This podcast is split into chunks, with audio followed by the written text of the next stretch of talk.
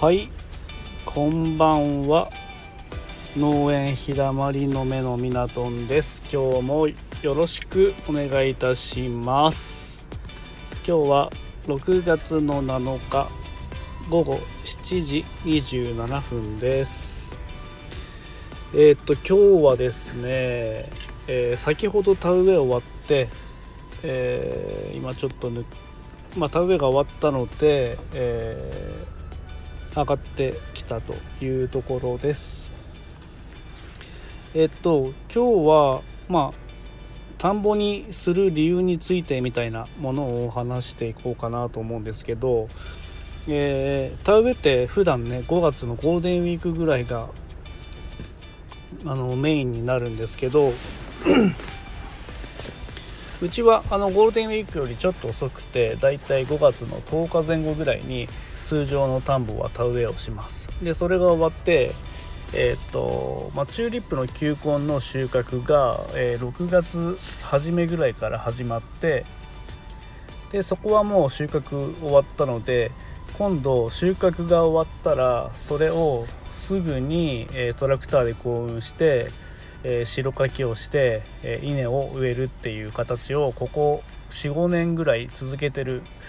え形ですね。普段あのチューリップの球根作ってる人は田んぼにはしないんですけどもうちは、えー、まあ、ここ45年ぐらい前から毎年やってます。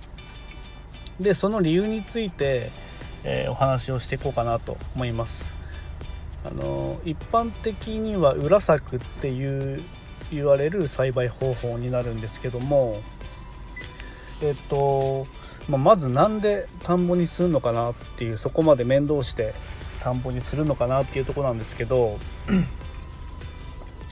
あの、田んぼにする理由は、えー、まず畑チューリップの球根とかあとうち里芋とかあとユリの球根とか、えー、路地で育てる田んぼ以外の作物って多かったりするんですね。でそこで一回田んぼにすることによって、えー、まあ、土壌の消毒、えー、水をためるとある程度雑草も生えなくなるし、えー、まあ、土壌の微生物も、え分解されて、えいい働きをしてくれるという理由が一つあります。で、えこれを仮に田んぼにしないで、え次の作物までえー、来年の春までそのままにしておくと、まあ、手間も結構かかるんですね。まあ、田んぼも当然あの栽培管理っていうものが出てくるんですけども、えー、どうしても、えー、その後トラクターで幸運しただけにしておくと、え草が生えてきます。で、え草生えてくると、えその後シーズン中2回ぐらいはトラクターで幸運する作業っていうのが出てきます。あとえー、田んぼにしないことで、えー、そういうふうに幸運することだけだとしても、えー、翌年の、え作物に影響が出てくるんですね。それは何でかというと,、えーと、田んぼにするよりも草の勢いがすごく強くなってきます。あの要は草の種が、え落ちることによって、え次の作物に影響が出てくると。雑草が増えるっていう状態があるので、えー、何にせよ、えー、田んぼにした方が絶対いいなっていうのが、えー、うちの考えですね。でギリギリ、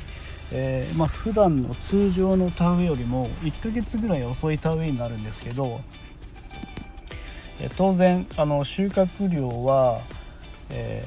ー、普通の田んぼよりも落ちますで大体ここ45年でちょっと計算した中だと、えー、大体うちらの田んぼでいうと収穫量は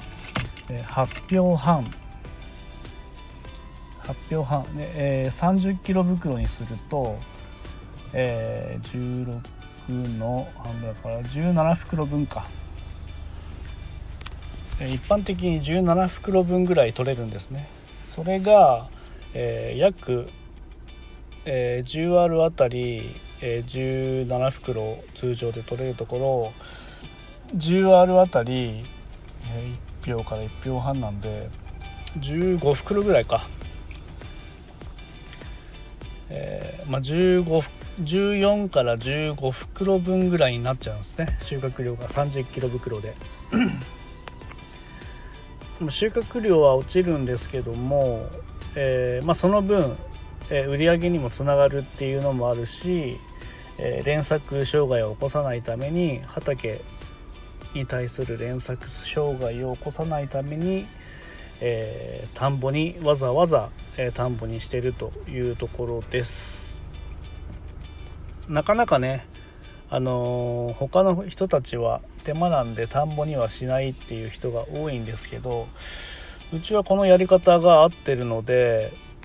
えー、うちはしてるという形ですね。あといろいろあのまあ、田んぼにする理由というか、えー、そういうのも、えー、少し説明していこうかなというふうに思うんですけどもともと稲って熱帯の作物だったらしいんですね。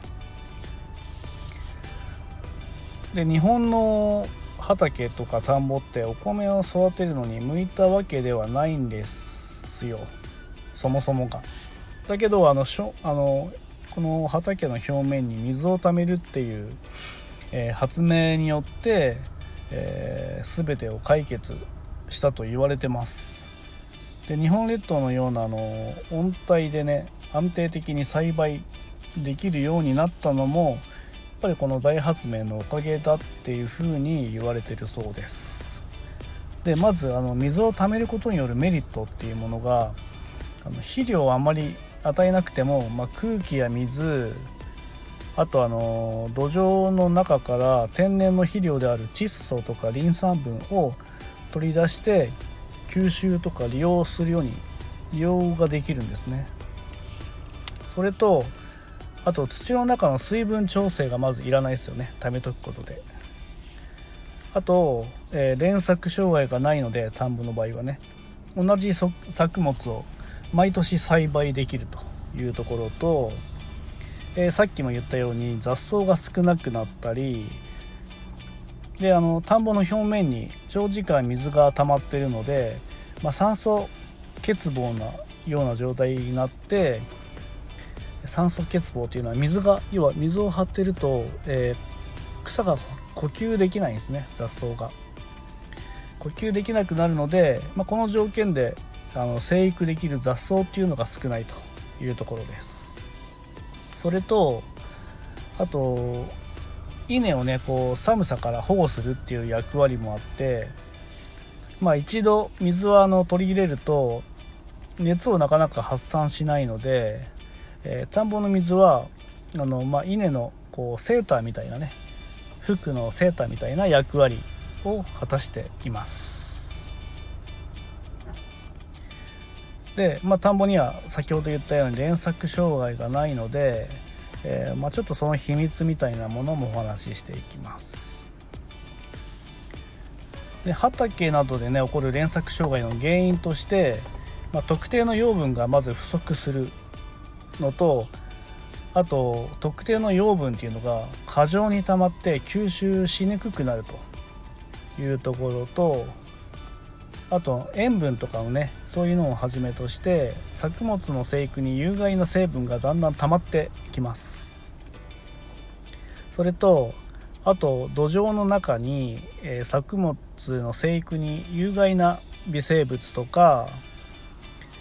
あと線虫いわゆる線虫ですね。よくあの畑で出てくるネコブ線虫とかいろんな線虫っていう根っことかを悪さする、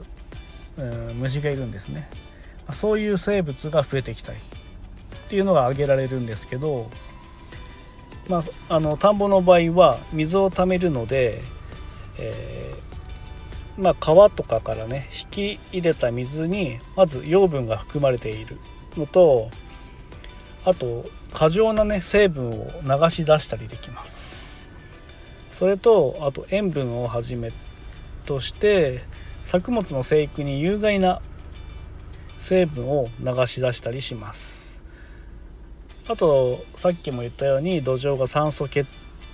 酸欠状態になって作物の生育に有害な微生物や線虫などの生物が死滅すると。いうところです。それとあと、まあ、水の中に含まれている空気から雑草など窒素ガスを体内に取り込んでさまざまな化学作用を通じて、まあ、窒素分を田んぼの中に田んぼのこう土の中に残すっていうことができるので、えー、田んぼって結構ね連作もできるし、えー、すごく使い勝手がいいというかそれでやっぱり、えー、日本にはまあ畑よりもね当然田んぼが多かったりします。でこれはあの、まあ、日本のねあの食事にもつながっててあの今はね結構パンとかパスタとかねラーメンとかいろいろこう炭水化物が増えてきて、えー、お米を食べるっていう習慣は、えー、まだ残りつつも減ってきてるっていうのはあるんですけどまだまだやっぱり米の、あの、食べる比率っていうのが高いと思うので、えこういうものも含めて昔はね本当にお米が一番食べられてる食品だし今でもそうだとは思うんですけど、まあ、そういうのもあり、えー、田んぼはね面積をかなり、えー、昔は増やしていたっていうところもあります。はい。今日はあの、田んぼについてちょっとお話しさせていただきました。えー、これからもまだうちもいろいろ研究中ではあるんですけども、えー、まあ、畑と田んぼのこうバランス関係とかねそういうのも含めて、えー、経営につなげていきたいなってふうに思っております。はい最後まで聞いていただいてありがとうございました。今日はね、え、サッカー日本代表の試合がもうそろそろ始まってるんで、えそれに応援をしていきたいと思います。すごく楽しみです。ありがとうございました。よろしければえー、フォローといいねお願いいたします。あとインスタグラムとツイッターでも、えー、大体毎日更新してるのでよろしければ覗いていただければなと思います。ありがとうございました。さようなら。